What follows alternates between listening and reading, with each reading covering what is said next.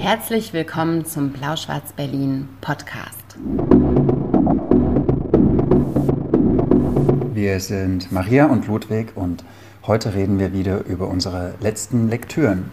Genau, meine wichtigste Aufgabe ist, herzlich willkommen zu sagen zu Folge 49 des Blau-Schwarz-Berlin, Blau der Literatur-Podcast. Literatur-Podcast-Vergnügens. Schön, dass ihr wieder da seid. Schön, dass ihr eingeschaltet habt. Vielen Dank. Ähm, wir trinken heute auf die Folge vor der Jubiläumsfolge.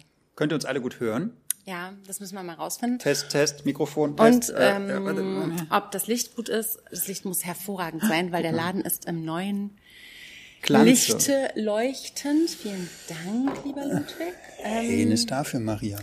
Wir starten ja eigentlich jede Folge mit Lyrik und Grauburgunder. Heute mit Auch. Grauburgunder und einer Ankündigung und Lyrik. Okay, während ich uns unseren Mundschank spiele, Bitte. Willst du ankündigen oder weil man es umgedreht hat?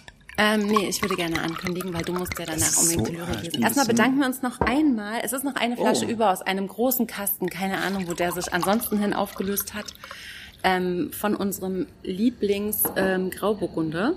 Full of Rage? Oder Ähm, Der heißt, glaube ich, nur Full Full. Wein. Full ähm, Weingut Full aus Mm. Mölsheim, genau. Die haben aus Rheinhessen. eine Kiste geschickt, so schön Christopherfull.de. Könnt ihr mal gucken. Ich sag's euch. Also, bevor wir weiterreden, müssen wir Kostenprost machen. Ja, erstmal gucken, ob der was kann, ob er so Genau. gut schmeckt, wie er aussieht. Ich wünsche dir eine schöne Folge. Ich wünsche dir auch eine schöne Folge, Schnuppi. Mhm, mhm, mhm. Damit kann ich es aushalten heute. Und Hm, interessant. er könnte ein bisschen kühler sein, aber das ist meine Schuld. Ich entschuldige mich an der Stelle für zu spätes Einlagern der ähm, lebenswichtigen Vitamine. Aber die Ankündigung ist folgende. Nächstes Mal, bei Folge 50, trinken wir nämlich auch wieder Wein. 50. Folge. Ja, so vielleicht krass. klären wir erstmal erstmal die Eckdaten. Sie findet auf jeden Fall 50. Folge statt an einem historischen Datum. Am Indie Book Day im März, 25. März. Richtig? Ganz genau. Das ist Oder? ein Oh Gott, Samstag erfreut. Ja, am Ja, 25. weißt du, März ist ist die- Indie Book Day. Ich verhättle ja genau Nein, ich Daten. bin ganz sicher. Ganz sicher, weil es ist ein Samstag, Ja. da können wir also auch zwei Flaschen Grauburgunder trinken, weil wir nämlich am Sonntag alle ausschlafen können. Genau.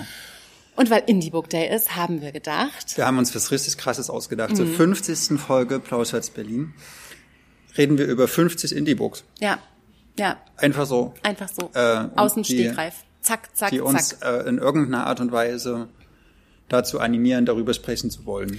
Und das Coole ist, wir werden auf jeden Fall einen Livestream machen, wie gewohnt. Das heißt, ihr könnt von all überall zuschauen. Ihr könnt es später als Podcast hören. Aber das ist noch nicht alles. Wenn ihr am 25. März in der Nähe seid von 10119 Berlin, fußläufig, ähm, Fahrradfahrtauglich, mit den öffentlichen Verkehrsmitteln erreichbar. Parken kann man hier nicht. Wir wollen auch keine Ihr könnt Autofahrerinnen auch sehen. aus Frankfurt kommen, lieber Sven. Ja, genau.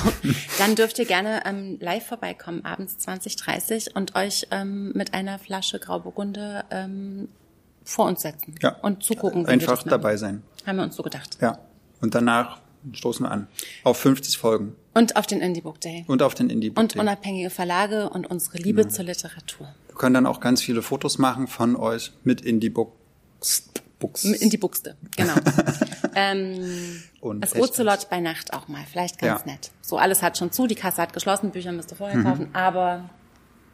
Ja. Gesellschaft genießen. Das ist vielleicht wichtig. Merkt euch, schreibt euch in den Kalender, erzählt es euren Berliner Freundinnen. Das wird richtig schön. Ich habe da Ja, ich habe da auch, das wird ein schönes Spektakel. Wahrscheinlich ich davor total aufgeregt Ja, sein und irgendwie so, äh, aber irgendwie das Es wird dann auch schwer, wie Wahnsinn wir das so. zu, Folge, zu Folge 100 dann irgendwann nochmal toppen, aber es wird uns was einfallen.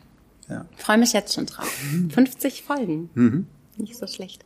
Und Folge 49 heute. Wir wollen mal keine ähm, Überziehung machen und versuchen, das in einer Schaffen Stunde wir zu eh schaffen. nicht. Aber ich möchte es gerne mal versuchen, Ja, okay. damit der Livestream wieder gespeichert wird. Es tut mir nochmal sehr leid, dass das letztens zu Schwierigkeiten kam und man den nicht nachgucken konnte. Es soll heute alles besser werden. Wir starten mit Lyrik. Und dann habe ich mir gleich so ein langes Gedicht ausgesucht. Ja, also fang besser an. Oh je. Ulrike Almuth-Sandig, die kennt ihr vielleicht schon, wenn ihr Folge 19 von unserem Podcast schon gehört habt.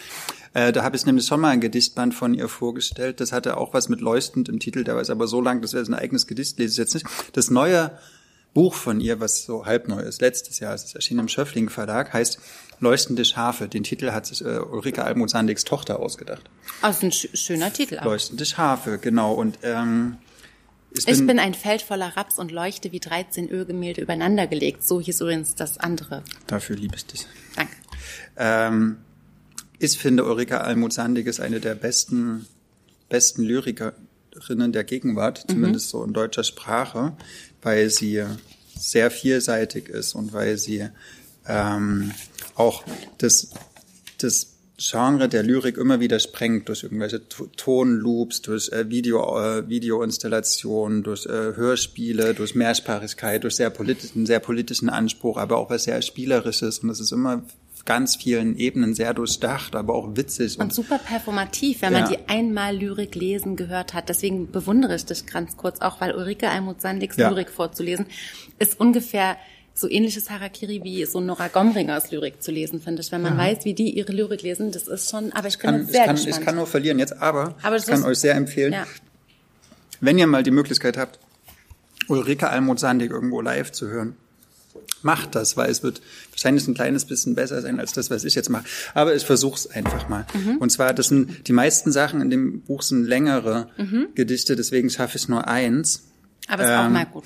Das heißt, die stillen Gesänge der Wände und da geht es um ein, ein Schloss äh, in Tiefenau in Sachsen, das 1948 gesprengt wurde. Mhm. Ähm, und sie lässt die Ruinen dieses Schlosses sprechen. Mhm. Total schön. Okay. Also, äh, die stillen Gesänge der Wände. Ich habe so viele Wörter in mir, wie ihr Wörter habt, in exakt derselben Anzahl. Aber wie viel mal kombinierbar? Immer findet ihr Wörter, die vor euch keiner sang. Eure Gottheit hat euch nach ihrem Bilde gemacht, splitternackte, blinde Wilde, die ihr seid. Nackt und blind bin auch ich. Mein Herz ist aus Stein. Ihr schwirrt aus und ein, werdet groß und kriegt kleiner und seid, seid bald wieder kleiner, kleiner, bis ihr nicht mehr zu sehen seid in euren Wäldern aus Blattgold und Stein. In Sinuskurven eines vollkommen gleichförmigen Tons kommt und geht ihr Jahrhunderte aus, Jahrhunderte ein. Ein jedes eurer Wörter hab, hab ich in meinen Wänden gespeichert. Götterlein mein, habt ihr mich nach eurem Bilde gemacht? In der Symmetrie von links und rechts und einem vollkommenen Dritten, das bloß unsichtbar ist. Oder leer? Ich hab so viele Wörter in mir wie Mörderballaden. In meiner Lehre schallt herrlich die Silbermann-Orgel, wenn ein Mädchen vor sich den Riesenschlüssel vom Hof nebenan holt und durch die Nacht spielt. Nur für den Rosengarten voll Rosen und Flieder, Rosen, Marder und Gänsegefieder. Ich hab so viele Pfeifen in mir, ich könnte klingen wie eine Karaoke-Kapelle in einem Club in Kyoto. Hört rechts die stummen Register hinter dem Vorhang aus Holz hört mit zugehaltenen Ohren. Sie spielen die Litaneien vom Richtig und Falsch. Hier ein Beispiel für Falsch. Seht ihr das Schloss vor meinem Eingangsportal? Ihr seht es nicht? Ihr steht nicht links und nicht rechts wie das geplünderte Gut in den Häusern am Ort, denn wer wollte lassen die guten Kommoden explodieren? Ich bin die Schlosskapelle ohne Schloss. Ihr Marder schaut mit geschlossenen Augen die schönen Treppenfiguren dort aus Luft. Ich hab so viele Wörter in mir wie 300 Jahre Vater unser in Schleife. Einmal im Jahr kommen Frauen vom Ort und machen mich schön. Steckt euren Kleinen keine Seife in die Münder, nehmt sie zum Waschen der eigenen Hände. Meine Wände schneiden eure Bitten, Fluchen und Rosenlachen durch die Jahrhunderte mit. Einmal das war heute, sprach es zu euch, die ihr verschließbare Häuser braucht, um eure Gottheit zu rufen, von der ihr sagt, sie sei überall. Und sie ist auch überall. Einmal kam der Steinmarder in meinen Dachstuhl, er klang wie die apokalyptischen Reiter beim Üben, für den Ernstfall. Und als der Sommer vorbei war, schaute arglos das All in mich rein, so leck war das Dach. Und als der Winter vorbei war, hatte es drei kleine Steinmarderjunge. Sie waren nackt und blind, denn eure Gottheit hat sie nach ihrem Bilde gemacht. Jetzt will ich fast sagen Amen. Ähm, das war das Gedicht. Ich lese es nochmal vor. Die stillen Gesänge der Wände von Ulrike Almut-Sandig äh, aus dem Buch Leuchtende Schafe im Schöffling Verlag erschienen. Ähm, jetzt ist mir Maria abhanden gekommen. Während ich las, war es so langweilig, Maria. Ich fand es eigentlich ganz Nein, schön. Es ist, aber es ist wahnsinnig schön. Es tut mir auch leid, aber wir sind hier noch ein bisschen im Laden und haben da hinten ein Kasselproblem, was zu lösen war. Oder manchmal äh, muss man auf so vielen Hochzeiten gleichzeitig tanzen. Aber hast du ein bisschen mitgehört? Ich habe ganz viel mitgehört und ich habe es auch hinten weiter Ja. mitgehört. Und die Kolleginnen sind äh, ganz traurig, dass sie nicht so andächtig hören konnten wie ich, aber sie lassen grüßen. Hat ein bisschen was Psalmodierendes. Hat es, ich, ne? hat es. Aber ähm, wenn eine Kirche spricht, ist das, lässt sich das vielleicht auch nicht ganz vermeiden. Ja, ich bin ja sowieso Fan von ihr. Ulrike Ja, Almut ist Sandig, auch ganz, Leuchtende Schafe. Bei Schöffling, auch schon ganz lange Autorin bei Schöffling. Und ich hoffe auch noch lange. Jetzt müssen wir ein bisschen gucken, dass wir die Zeit nicht äh, Wir reden heute doppelt so Mach schnell. ein bisschen, ja genau, ich fange schon mal an. Und zwar habe ich mir vorgenommen, ich mache heute zwei ähm, Bücher, die sich im Cover, diese Stadt, Diese Stadt. die sich im Cover wahnsinnig ähneln. Ihr könnt also schon mal überlegen, was das zweite sein wird. Auf dem ersten jetzt hier ist ein ähm, liegendes, gebundenes, wahrscheinlich geopfertes Lämmchen mit Heiligenschein. Ähm, ich muss mal ganz kurz gucken. Ach so, Agnus Dei von Francisco de Zurbaran. Ähm, und auf dem zweiten Buch, was ich später bespreche, ist auch ein Lämmchen. Und inhaltlich sind sie so verschieden, wie es verschiedener eigentlich nicht geht. Die Rede ist von äh, Otessa Moschfegs neuem äh, auf Deutsch erschienenen Buch äh, Lapvona, übersetzt von Anke Caroline Burger. Und Lapvona ist ähm, mit Abstand und ich muss ähm, gut darüber nachdenken, was ich jetzt sage, weil wir uns ja mal über Triggerwarnungen unterhalten haben in diesem Podcast. Ähm, ein Buch, was eigentlich, ich will versuchen, so zu sprechen, dass ich keine Triggerwarnungen brauche. Aber beim Lesen musste ich immer wieder überlegen, das ist eines der ekligsten Bücher, der bösesten und widerlichsten Bücher, die ich seit langem gelesen habe. Und trotzdem habe ich es mit einer Faszination gelesen und einem, ich will fast Genuss sagen und kann mir nicht so richtig erklären, woher das kommt, weil es ist ein bisschen, es ist ein bisschen überdimensional morbide und voller, voller böser Charaktere und ähm, trotzdem hat es mich ganz eigentümlich gefesselt. Lapvona ist ein Land, ein fiktives Land, im, wird immer im Süden beschrieben. Es ist so ein bisschen mittelalterliche ähm, Umweltstrukturen. Es kommt einem so ein bisschen vor, als würde ähm, also Tessa Moschweg eine Dystopie vielleicht auch schreiben. Ist es aber nicht. Es ist irgendein fiktives Land im Süden, in dem die Bewohner so mittelalterlich anmutend arm sind. Es wird viel von Dürre erzählt. Es wird viel davon erzählt, dass die Bewohner ähm, des Dörfchens so den, den, den, den Witterungen ausgesetzt sind und äh, froh sind, wenn sie überleben und alles irgendwie seinen Gang geht. Und ähm, es gibt einen Fürsten, der thront über dem Dorf, wie man sich das so vorstellt. Und erzählt wird vor allem von dem Sohn des Lämmerhirten. Der wohnt ähm, so ein bisschen dem Dorf vorgelegt, ähm, in einem kleinen Holzhäuschen an der Weide und versorgt seine Lämmer und verprügelt seinen Sohn. Ich habe gesagt, ich komme ohne Triggerwarnung aus. Vielleicht doch nicht.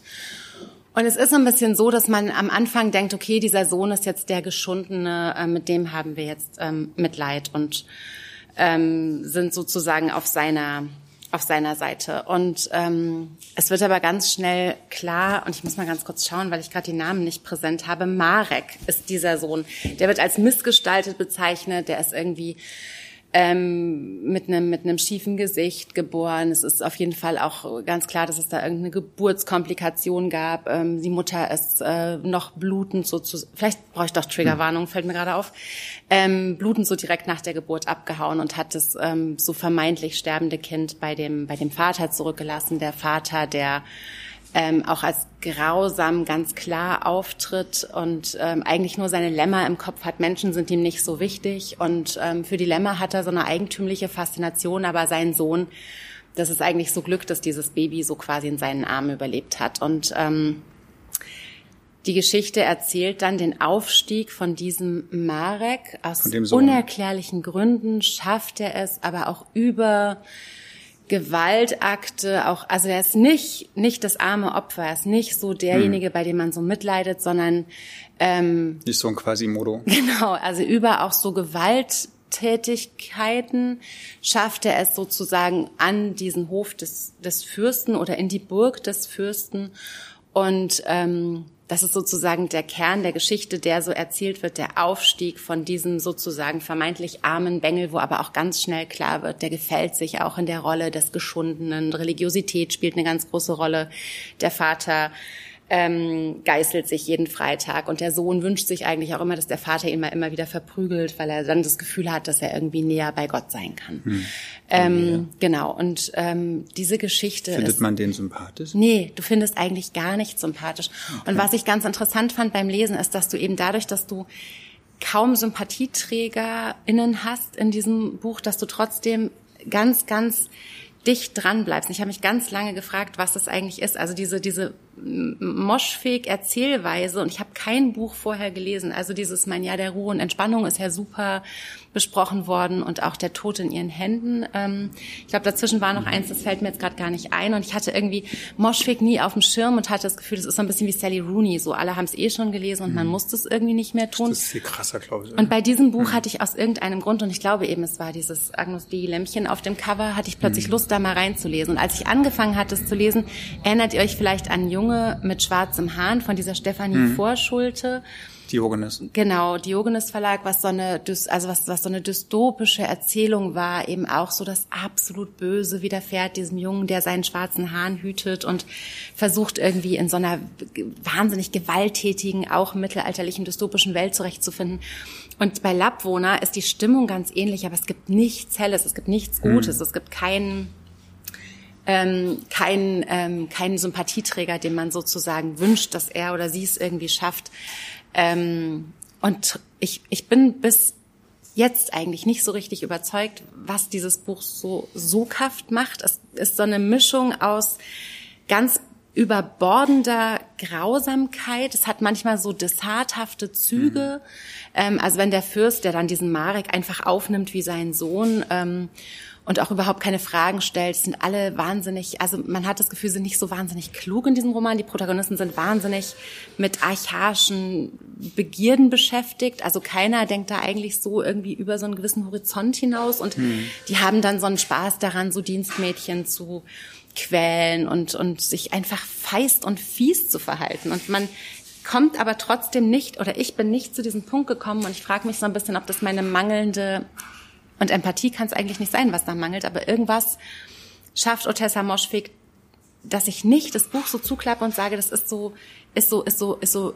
Mordlust oder oder oder Grausamkeitslustender, äh, nur so nur so nur so grobschlächtiger Spaß an an so Widerlichkeiten, sondern es hat so eine ganz eigentümliche Faszination, da dran zu bleiben und auch Moschwig ist immer so ein bisschen hart an der Grenze. Ne? Also ich bin gar nicht mhm. so unsensibel und manchmal bin ich dann auch so, dass mir so ein Buch zu viel wird. Und hier habe ich aber immer das Gefühl gehabt, sie schafft so haarscharf diesen, diesen, diesen, diesen Balanceakt mhm. ähm, nicht zu kippen in diese, in diese Stelle, aber wo es dann grausam wird.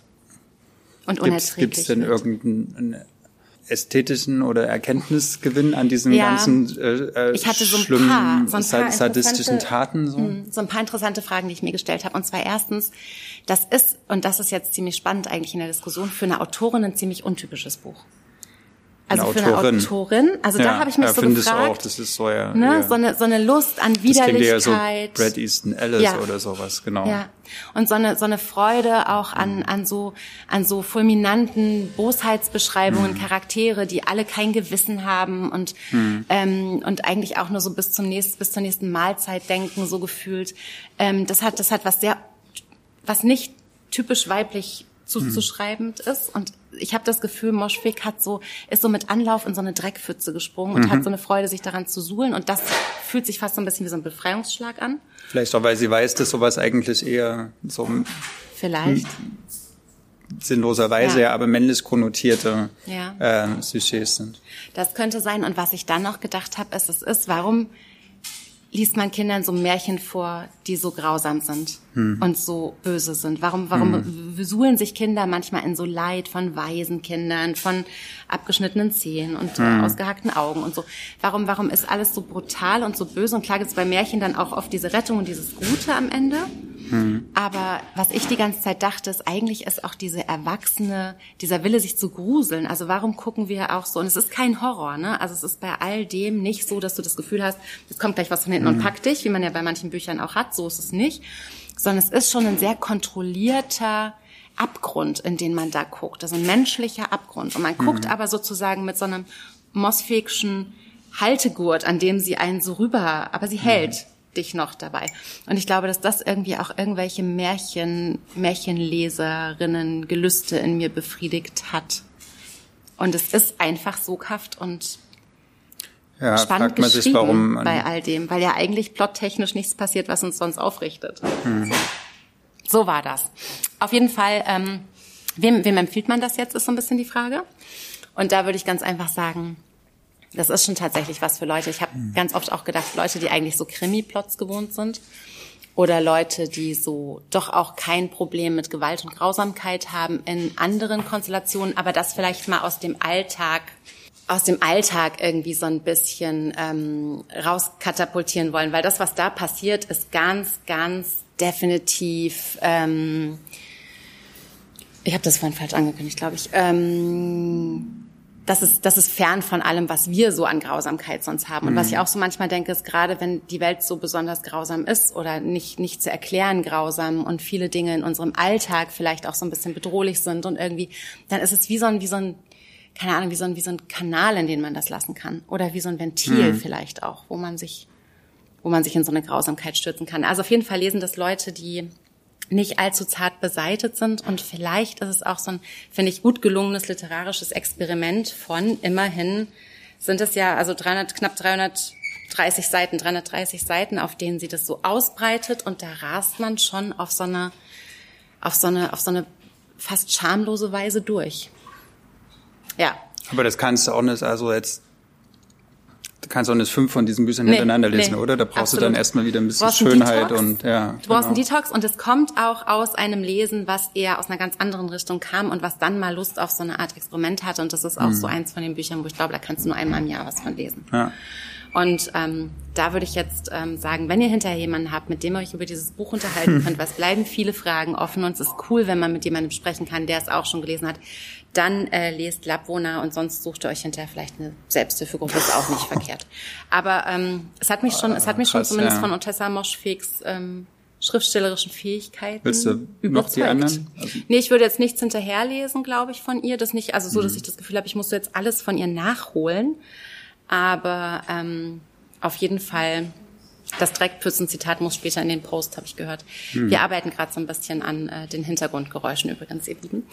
Aber ich empfehle es halt irgendwie trotzdem wirklich auch mit vielen Fragezeichen, warum ich es tue. Aber Labona von Otessa Moschweg, übersetzt von Anke Caroline Burger, hat mich zumindest ähm, in den Bann gezogen mein ja, erstes warum Lämpchen. guckt man auch Horrorfilme und sowas? Manchmal muss ja? man vielleicht auch darüber seine Seele ein bisschen reinigen. Ja, ist wie so ein bisschen rauslassen von so zu viel hm. Angestautem. Ne? And ja. now you. Wer hat's übersetzt, hat mir das? Anke Caroline Burger. Sehr gut. Ich stelle jetzt ein Buch vor, was Marion Kraft übersetzt hat. Ähm, äh, auch eine sehr gute Übersetzerin, und zwar von Butzi Emetita, Second Class Citizen. Ähm, Hast du von Butzi Emetita schon mal was Noch gehört? Vor, bis vor drei Wochen oder so? Mhm. Genau.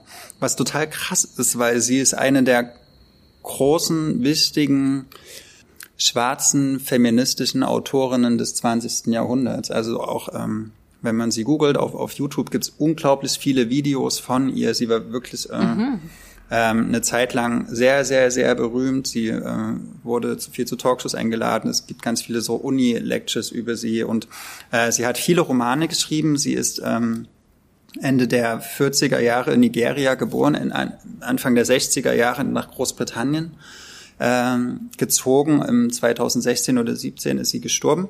Mhm. Ähm, und in Second Class Citizen geht's auch, äh, also die Hauptfigur ist Ada und die ist auch ein bisschen angelehnt, würde ich sagen, an die Biografie von Bucci Emechita, die äh, auch in, in Lagos geboren wurde im Zweiten Weltkrieg und ähm, und dann ähm, nach Großbritannien geht, dort ihren einen, einen, einen ganz kleinen, schwachen Mann heiratet, so einen, auch einen schwarzen Mann. Ähm, Und weil sie denkt, wenn sie nach Großbritannien geht und eine Ausbildung bekommt, dass sie dann eine gleichberechtigte Beziehung führen wird, mhm. ähm, dass sie dass sie arbeiten kann, dass sie eine, äh, eine, auch eine selbstbestimmte Frau ist. Das, das waren so die, die Hoffnungen, die sie an ihr Leben in Großbritannien gesetzt hat. Und dann geht sie da so mit 16, 17, geht sie da nach Großbritannien in so einen Vorort von London.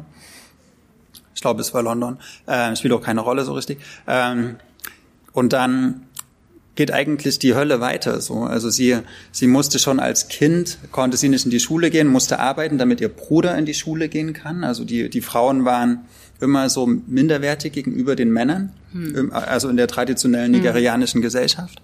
Ähm, und diese Minderwertigkeit wird aber, diese, dieses Muster wird in Großbritannien nicht durchbrochen, sondern ihr Mann denkt halt, seine Frau ist sein Besitz und sie muss für ihn arbeiten. Also er versucht zwar auch irgendwie arbeiten zu gehen, geht zu irgendwelchen Kursen, aber bringt kein Geld nach Hause. So, er versucht immer wieder irgendwie so ein Wirtschaftsprüfer oder sowas zu werden. Ähm, schafft das aber nicht. Und sie geht die ganze Zeit arbeiten in der Bibliothek mhm. oft und auch in anderen Jobs und, ähm, und wird jedes Jahr schwanger.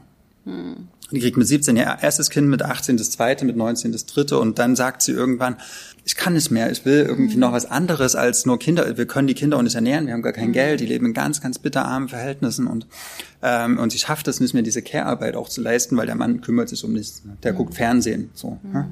Und, und dann lässt sie sich heimlich ein Diaphragma einsetzen. Und ähm, vielleicht, wenn wir über Triggerwarnungen reden, mhm. also jemand, der eine Person, die mit sexualisierter Gewalt oder mit Gewalt mhm. gegen Frauen oder sowas nicht umgehen kann, der sollte dieses Buch nicht lesen. Oder mit so, das ist auch brutalster Rassismus, der da geschildert mhm. wird, aber auch inner, also oder ja, so, so eine ganz, ganz schlimme Frauenverachtung einfach. Und genau, und sie lässt das Diaphragma einsetzen, der, ihr Mann bekommt es mit und, und schlägt sie windelweich, weil mhm. er halt denkt, das ist ihr Besitz. Sie darf so, sie, mhm. darf nicht, nicht so, genau, über ihren, auf ihren eigenen Körper zugreifen. Und ähm, schließlich schafft sie das, ähm, ihn irgendwie zu verlassen oder diese, erst diesen Wunsch zu empfinden, ihn zu verlassen. Und interessant, weil sie so Autoren wie zum Beispiel James Baldwin liest. Also sie arbeitet in der Bibliothek und liest die, ähm, die Gegenwartsliteratur der 60er, mhm. 70er, 80er Jahre, also auch die, die ähm, Emanzipationsgeschichten und die starke ähm, so, so ja, schwarze Literatur mhm. auch. Und darüber denkt sie, nein, es will ein anderes Leben leben. Und dann hat sie schon das vierte oder fünfte Kind. Und, mhm. Und was ich ganz, also was ich total beeindruckend fand, war äh, dieses, dieser, dieser Titel Second Class Citizen. Das, das, der passiert nämlich auf ganz vielen verschiedenen Ebenen. Erst habe ich so gedacht, na ja, die sind Schwarze mhm. in Großbritannien. Das heißt, in der, in der weißen Mehrheitsgesellschaft sind sie mhm. als Schwarze die Second-Class-Citizens. Aber es geht noch viel krasser oder viel, viel, viel subtiler, nämlich, dass sie als, als Frau innerhalb der Beziehung auch der Second-Class-Citizen mhm. ist. Also, dass sie, sie sozusagen doppelt ja unterdrückt. Genau, Sachen genau. Das, das ist, das ist Patriarchat und, und, und wie sie sich da, also auch wie, das, das kann ich mir als, als weißer Mann im 21. Jahrhundert gar nicht mehr vorstellen, wie wie heftig diese Unterdrückungsmechanismen funktioniert haben. So und, und wie, wie mhm. wenig Spielraum eine Frau hatte, die unter solchen mhm. Bedingungen in, in, so einem Milieu mit so einer Hautfarbe aufgewachsen ist oder leben musste. Das ist, das ist unfassbar, wie, ja, wie heftig das ist. Und ich finde, ähm, ja, sie erklärt das oder sie beschreibt das in einem, in einem Roman, der Ende sehr, sehr genau und gut mitfühlen lässt. Aber ja. es ist schon klar, dass es ein Roman ist und nicht irgendwas ja. Auto fiktionales. Du, du weißt irgendwie sofort, die Hauptfigur heißt nicht Bucci mhm. zum Beispiel. Okay. Marion Kraft ist auch die Übersetzerin, ich weiß nicht, ob sie es vorwort geschrieben hat, auch von ähm, Audre Lorde hat sie auch übersetzt, mhm. auf jeden Fall. Also auf jeden Fall eine der versiertesten so. Übersetzerinnen, auch so äh, ähm, schwarze Literatur. Und was glaubst du, woran das liegt? Das, du hast gesagt, die hat schon viel geschrieben. Genau, und die jetzt hat 20 fangen wir Romane erst als ich, ich wundere mich ehrlich, also sehr, weil also wir sind jetzt gerade im Black History Month. Also das ist auf jeden Fall eine, eine Autorin, die, die man unbedingt lesen muss in diesem Kontext. Die, das ist, äh, finde ich, beeindruckend, dass der deutsche Literatur- oder Buchmarkt so lange gebraucht hat, bis er diese Autorin entdeckt hat. Und ich hoffe, dass wir noch viel mehr von ihr lesen können, weil es gibt echt viele Romane. Mhm. Und das ist äh, sehr, sehr gut erzählt und das Thema ist sehr wichtig. Und ich glaube auch, dass dass auch wenn das in den 60er, 70er Jahren spielt, die, die Mechanismen, die da drin geschildert werden, äh, auch heute noch in vielen vielen Teilen der Gesellschaft, egal ob es die deutsche Gesellschaft ist oder in anderen Gesellschaften, immer noch wirken. Also so dieses mhm. Besitzdenken von Männern und dieser Zugriff auf den weiblichen Körper und dieses auch sowas so über über die Geburten oder die Schwangerschaften, die Kontrolle über die Frauen zu bekommen, was ja so in traditionell katholischen hm. Milieus ja auch so ist, ne? Die oder in auch so jüdisch-orthodoxen Milieus, so dass die die Frauen zu, ganz jung zu Müttern gemacht werden und dann eigentlich an die an die Familie ja gekettet sind und keine Chance haben, wirtschaftlich selbstständig zu sein und so was. Also äh, wenn man das Buch hier liest, dann weiß man, was die Emanzipation mittlerweile an Erfolgen auch geschafft hat. Hm. Weil hier so das genau. Ich habe echt noch nie was von der ja. gehört. Man, es ist Wahnsinn, was einem so. Genau, ganz schlimm hässliches Cover, viel, wie ich es finde, aber ähm, ignoriert ja, das. hat auch so ein bisschen Pop-Art, finde ich. Ja, also, das, äh, aber ignoriert das Cover einfach. Ähm, und Für alle, die den Podcast hören, es sieht halt so ein bisschen collagenartig ja. aus. Das ist eine schwarze Familie, eine Frau mit zwei Kindern, Koffer. Hm bisschen sieht aus wie nicht so ein gut gelungenes Foto. Ja, aus so einer 60er Jahre Zeitung so ausgeschnitten und so eine Papp, auf so eine Pappe geklebt. Also es, äh, Aber mh. Hm. Bernardine Evaristo hat draufgeschrieben und ich musste bei Ada ja. natürlich auch gleich an Sharon äh, Dodua Otu denken. Die hat ja. auch was draufgeschrieben. Chimanda Ngozi Adichie auch. Ich habe jedes Buch von Buti Emetita voller Bewunderung gelesen. Mhm. Dann bin ich ja mal gespannt, ob ähm, dabei Blumen war demnächst noch mehr erscheinen ja, Empfehlungen. Ich mache ähm, mit meinem Lämmchen-Roman weiter. Hat irgendjemand ähm, die Lämmchen gezählt? Die Lämmchen gezählt? Zählst du nachts jetzt die Schafe ja, oder? So ein bisschen. Und es ist auch ganz lustig, weil ich glaube, du hast vorhin gefragt, was man so nach Lappwohner liest. Und ich bin natürlich über das Cover auf das Buch gestoßen, worum es jetzt geht. Es ist von, äh, ich weiß nicht, ob ich es richtig ausspreche, Janni Regnerus aus dem Niederländischen hat es übersetzt Ulrich Faure. Und das Buch heißt natürlich Das Lamm. Und auf dem Cover ist ähm, von diesem Genter Altar von Van Eyck dieses ähm, Ach dieser. genau das Lamm heißt es einfach so ein bisschen mit diesem Heiligenschein so angeschnitten äh, in einem Viertel Schäfchenkopf genau und ich habe irgendwie ein bisschen gedacht, das ist vielleicht das Lamm, was mich sozusagen nach dem ähm, Morast und nach der Grausamkeit von Lapwona vielleicht tatsächlich ein bisschen ähm, versöhnen könnte. Zumal ich wusste, der Weidle Verlag wird wahrscheinlich nichts machen, was mich so in Abgründe stürzt. Und es hatte auch nur 100 Seiten. Und ich dachte, ich brauche jetzt was, wo Worte und Reduktion eine große Rolle spielen. Und ähm, habe dann dieses Buch gelesen, auch wenn es vom Titel her mit diesem Labwohner vielleicht so ein bisschen, also vom Cover her so ein bisschen damit zu tun hat, aber innerlich, also inhaltlich eine völlig andere Geschichte erzählt. Lamlet. Slamlet. Der war gar nicht schlecht.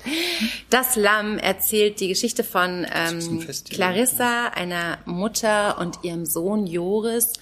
Ähm, Joris ist gerade in die Schule gekommen, ähm, es spielt heute. Sie haben irgendwie eine sehr innige Mutter-Sohn-Verbindung. Sie sind beide sehr, also es fühlt sich irgendwie sehr sensibel an. Es wird so beschrieben, wie Clarissa und Joris irgendwie so die, die Welt um sich herum wahrnehmen mit ganz wenig Worten und eines Morgens, ich brauche dafür keine Triggerwarnung, eines Morgens pinkelt Joris Blut und Clarissa denkt noch so, boah, rote Beete ist doch schon zwei Wochen her, was ist denn so mhm. Kinderkörpern, ist ja manchmal komisch und beschreibt dann aber im gleichen Zusammenhang auch, wie aberwitzig das menschliche Gehirn ist, nämlich sich erstmal die unfassbarsten Erklärungen auszudenken, bevor man irgendwie an was Schlimmes denken will, tausend harmlose Gründe zu finden, warum das jetzt so ist. Ähm, Joris hat, das wird ganz schnell klar, das Buch hat nur 100 Seiten, einen sehr, sehr gefährlichen Nierenkrebs. Oh nein. Und ähm, Clarissa und Joris überstehen sozusagen auf diesen 100 Seiten dieses absolut erschütternde, diese absolut erschütternde Diagnose, dieses unfassbar nicht zu fassende, diese, diese Bedrohung dieses jungen Kinderlebens. Und ähm, was ich so wahnsinnig faszinierend an diesem Buch finde, ist, dass es obwohl man ja denkt, oh nein, es handelt von einem Kind, das Krebs hat und einer Mutter, die irgendwie an ihrer Hilflosigkeit leidet und natürlich auch an ihrer Sorge, wird absolut klar, dass es kein trauriges und kein dramatisches und kein beunruhigendes Buch ist, sondern ein ganz, ganz liebevolles, zärtliches, luftiges, ein ganz warmer Text zu so einem mhm. ganz, ganz krassen Thema. Ähm, und an keiner Stelle aber irgendwie so, dass man das Gefühl hat, man liest jetzt Arztberichte, Krankenhaussachen oder irgendwie so Bewältigungsliteratur von sowas, sondern es ist auf jeder Seite so, so, so poetisch und so luftig und so, also ganz, ganz literarisch mhm. und fein.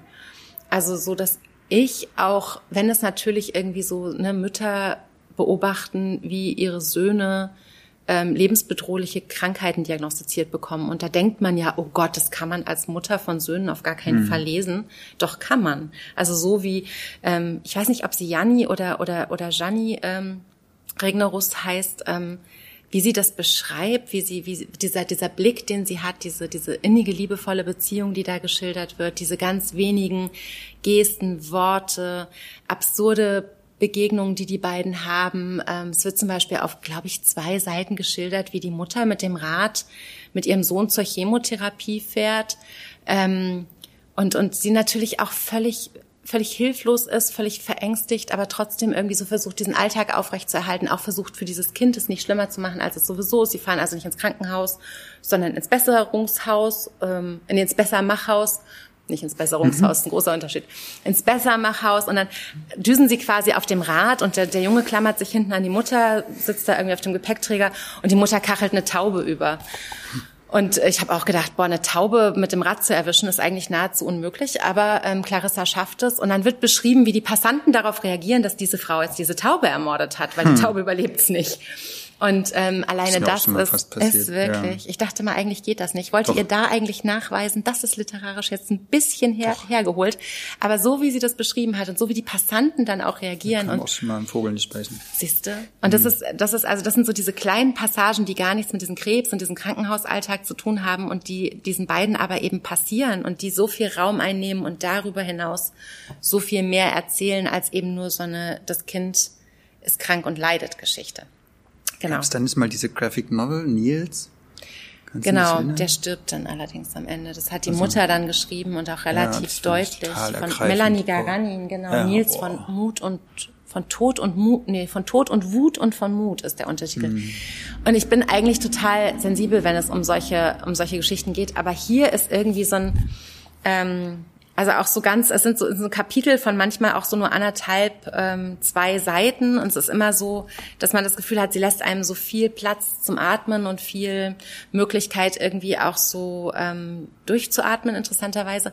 Aber es geht vor allem um diese, diesen, die haben so einen ganz besonderen Blick auf die Welt, also alle hm. beiden. Und ähm, es gibt dann so diese, natürlich gibt es diese Szene, wo er diese Chemotherapie ganz schwer verkraftet und natürlich ähm, geht es hm. ihm wahnsinnig schlecht und dann holt sie wieder den Kinderwagen raus, der eigentlich schon Schrott ist und dem schon ein Rad fehlt und schiebt ihn aber durch den Wald, damit er so ein bisschen Natur kriegt und Vogelstimmen und wie er eigentlich gar nichts mehr ähm, zu sich nehmen kann. Es ist, es ist schon, es ist schon sehr dezidiert beschrieben auch und trotzdem sehr, sehr aushaltbar und darin, wie es endet, und das ist jetzt vielleicht auch was, was nochmal wichtig ist, ohne zu viel vorwegzunehmen, ähm, äh, hat es auch eine ganz wahnsinnige Hoffnung. Mhm. Also es ist so ein Buch, ähm, ich glaube, das darf ich jetzt auch schon mal, es, es geht gut aus, so.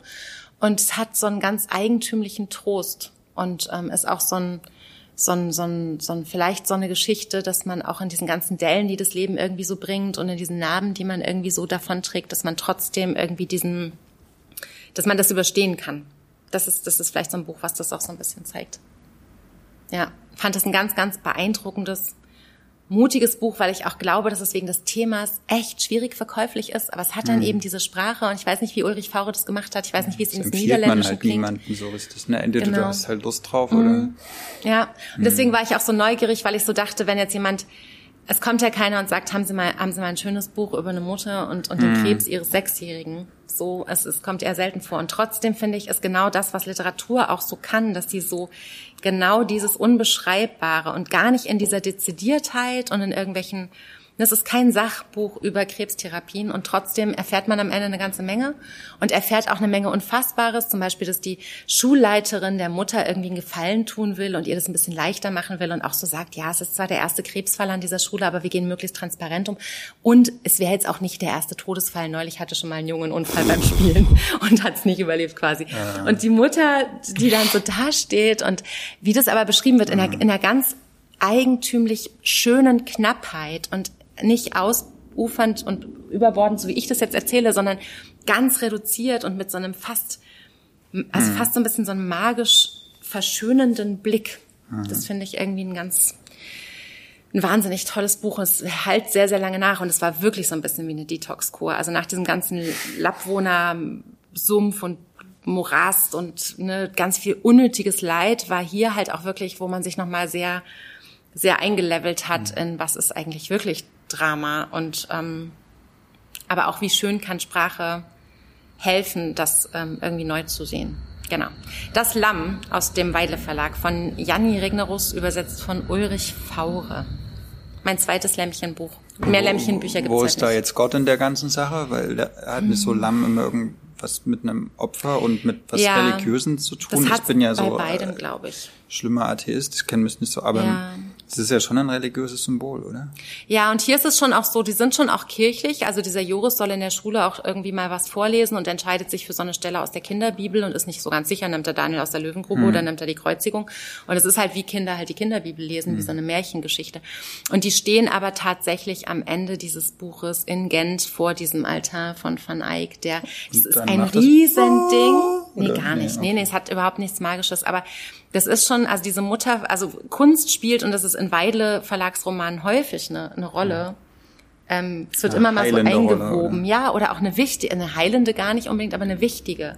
Und es ist einfach was, was die Mutter will, dass es der Sohn am Ende als alles hm. vorbei und alles gut ausgegangen ist, fährt die mit dem nach Gent, besticht den mit Pralinen und sagt, wir gehen uns jetzt diesen Altar angucken. Ich weiß, du hast keinen Bock drauf, hm. aber ich würde den gerne sehen. Und wir essen aber nicht irgendwie trockene, mehlige Hostien, sondern ich gehe vorher in den besten Pralinenladen Belgiens und dann schiebe ich dir so viel Sahnepralinen in den Mund, dass du es kurz aushältst, dir diesen Altar anzugucken. Und der ist eigentlich, ich habe mich vorher nie mit dem beschäftigt, aber der ist total spannend. Der war immer zugeklappt, über mehrere hm. Bildtafeln geht der und eigentlich so die Bevölkerung durfte immer nur diese relativ graue Außenseite sehen und nur an heiligen Feiertagen wurde der geöffnet. Hm und wird also als so ich habe den dann später gegoogelt und habe wirklich mich kurz drin verloren und es ist schon ganz schön beeindruckend, wenn so ein Lamm sozusagen als Wiedergeborener hinten ist auch ganz schön ein großes relativ großer Teil, das ist nur das mhm. oberste Bild, das ist knallbunt, genau das Lamm opfert sich sozusagen mhm. und natürlich hast du bei Sieht so freiwillig aus. Ja, und du hast bei diesem Buch natürlich auch immer das Gefühl, da ist so ein Lamm, was irgendwie Aber auch, auch sowas, so anthropomo, also so ist sie so menschlich, völligst, ne? Ja. Völligst, mhm. ja.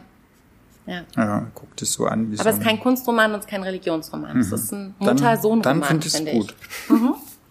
Nee, wobei, ich finde auch religiöse Romane gut. Doch, manchmal mag ich sowas schon ja. total. Also gerade so. auch so in der Abgrenzung manchmal. Hast du auch ein äh, Cover, was zu... Nee, das nee, geht ja nur nee, bei das dir nicht. Das ist halt gar kein... Nee. Also gar nichts mit Religion zu tun.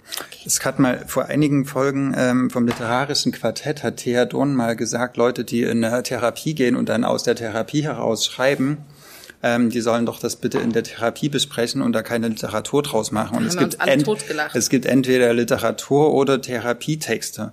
Und dann, genau, habe ich gedacht, nee, also wenn man mal alles Therapiebedürftige aus der Weltliteratur herausnehmen würde, ähm, dann hätte man, würde man die mindestens halbieren, wenn nicht sogar noch mehr. So, mhm. ähm, weil oft das also auch aus einem seelischen Notstand heraus mhm. geschrieben wird oder das, der seelische Notstand dazu führt, dass man sich irgendwie literarisch damit beschäftigen will. So ist es auch mit äh, Moritz Franz Beißel, wobei ich nicht weiß, wie sehr sein seelischer Notstand ist, aber auf jeden Fall die Hauptfigur ähm, hat aller, aller, aller, aller schlimmsten existenziellen, oberheftigen also so schlimm Liebeskummer kann man gar nicht haben. Die wurde von einer anderen Person verlassen. Hm. Und es ist das Ende der Welt, kann man sagen. Ich also die, die Haupt, äh, Hauptfigur zieht aus in eine neue kleine Wohnung und dann fängt sie an, der, der, der Ex-Person, ich sage es deswegen, mhm. es gibt, sag ich noch grob, warum ist das so? Sagt? Genau. Mhm. Ähm, schreibt, schreibt der Ex-Person WhatsApp-Nachrichten und gleich die allererste fängt so an, das ist so witzig ich schreibe dir nicht mehr. und dann hat das äh, Buch, äh, die Abschaffung der Wochentage im Residenzverlag erschienen übrigens, hat es 200 Seiten. Also schon der erste Satz ist eine Lüge. Ich schreibe dir nicht mehr. Nie wieder. Ab jetzt. So.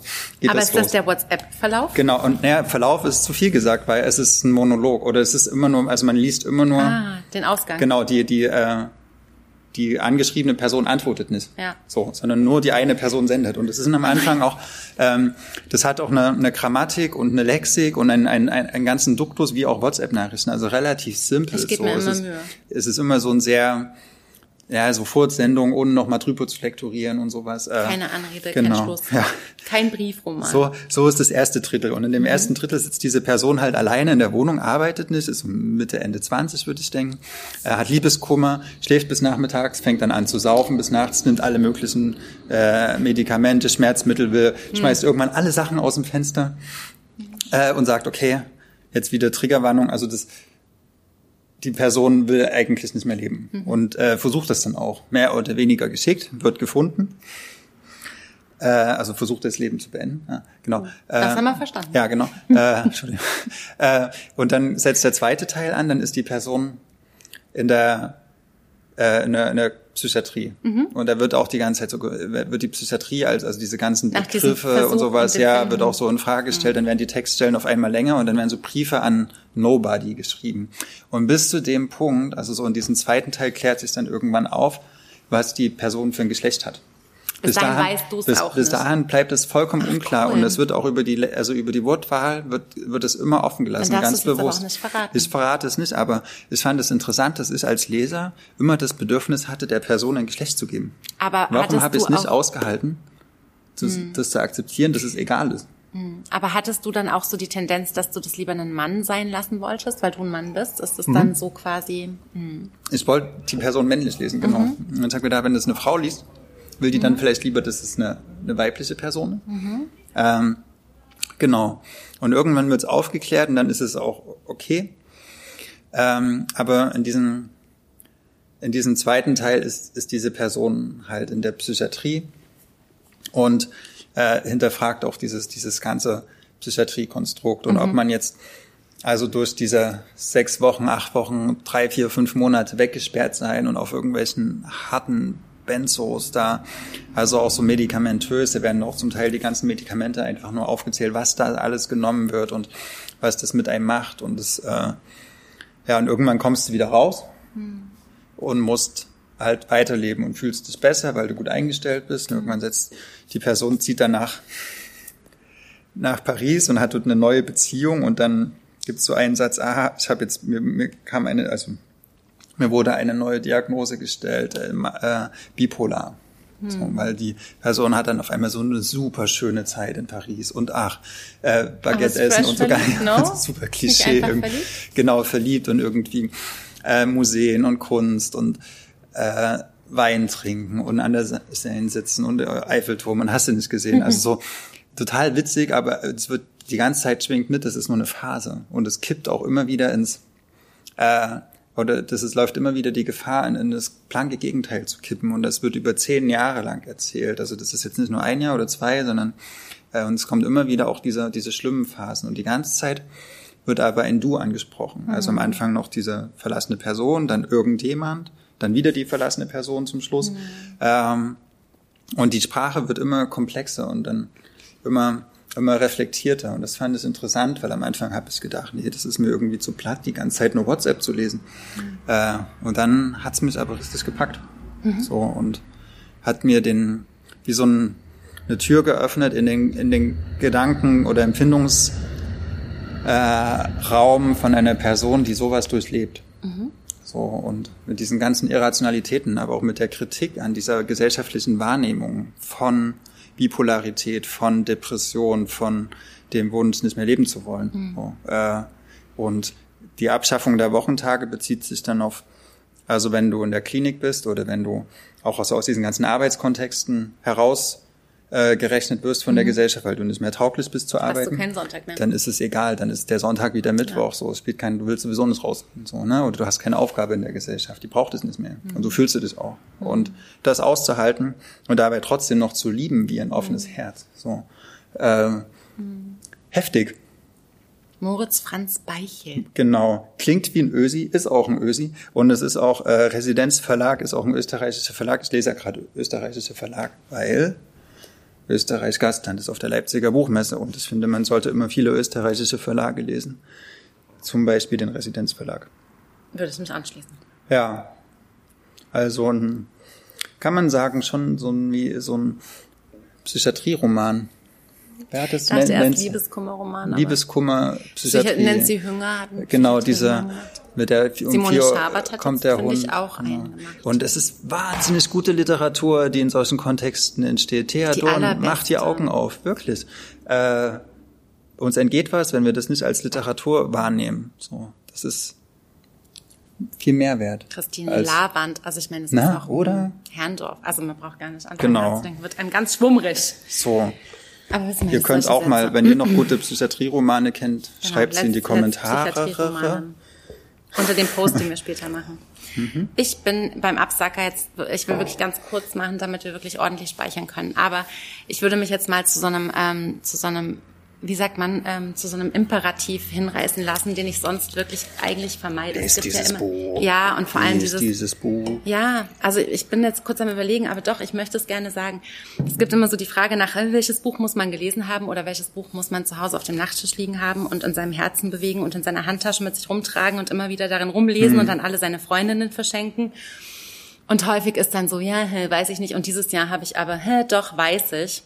Und zwar möchte ich gerne, dass ihr anders bleiben. Briefe der Hoffnung in verhärteten Zeiten, herausgegeben von Selma äh, Wels, äh, in die Welt tragt und in eure Herzen lasst und ganz viel lest. Das ist, ich mache es ganz kurz. Ähm, am 19. Februar jährt sich der Anschlag in Hanau wieder und nach diesem, nachdem das passiert ist, ähm, Sonntag? 2000, ja genau, Z- 2020 ist ähm, Selma Wels, die lange ähm, den Binuki Verlag geleitet hat, der sich, ähm, da hat sie mit ihrer Schwester ähm, Übersetzungen aus dem Türkischen herausgegeben, ähm, einer der einer der ganz coolen Verlagsprojekte, die mich hier auch hier in der Anfangszeit von Ocelot sehr begleitet haben. Ähm, den Verlag gibt's leider nicht mehr, aber Selma Wels gibt's noch in ihren offenen Die Blick. hatte auch ein ganz tolles Festival Genau, in, in Frankfurt. gemacht, ne? Zum, am, am Literaturhaus hat sie dieses, ähm, wir, wir machen das ja, irgendwie so, ne? Festival. Ganz, ganz toll. Das war eines der Kuratiert. perfektesten digital organisierten Festivals, die man in der Corona-Zeit erleben konnte. That's fucking true. Ja, das war grandios. Und. Selma Wels hat einfach einen wahnsinnig tollen Blick auf ähm, gesellschaftliche Ach, ich kann das gar nicht. Ich werde jetzt wieder ganz superlativ. Also ich möchte einfach noch einmal ganz kurz sagen, sie ist, ihr ist angetragen worden, eine Anthologie herauszugeben, gerade um diesem Gefühl, was Wir damals hier, herrschte. Ach genau, Ah, nicht wir okay, machen das. gut. Wir machen Mhm. das ist ähm, Entschuldigung. Äh, Danke, Annika Sternschnuppe Buchhandlung.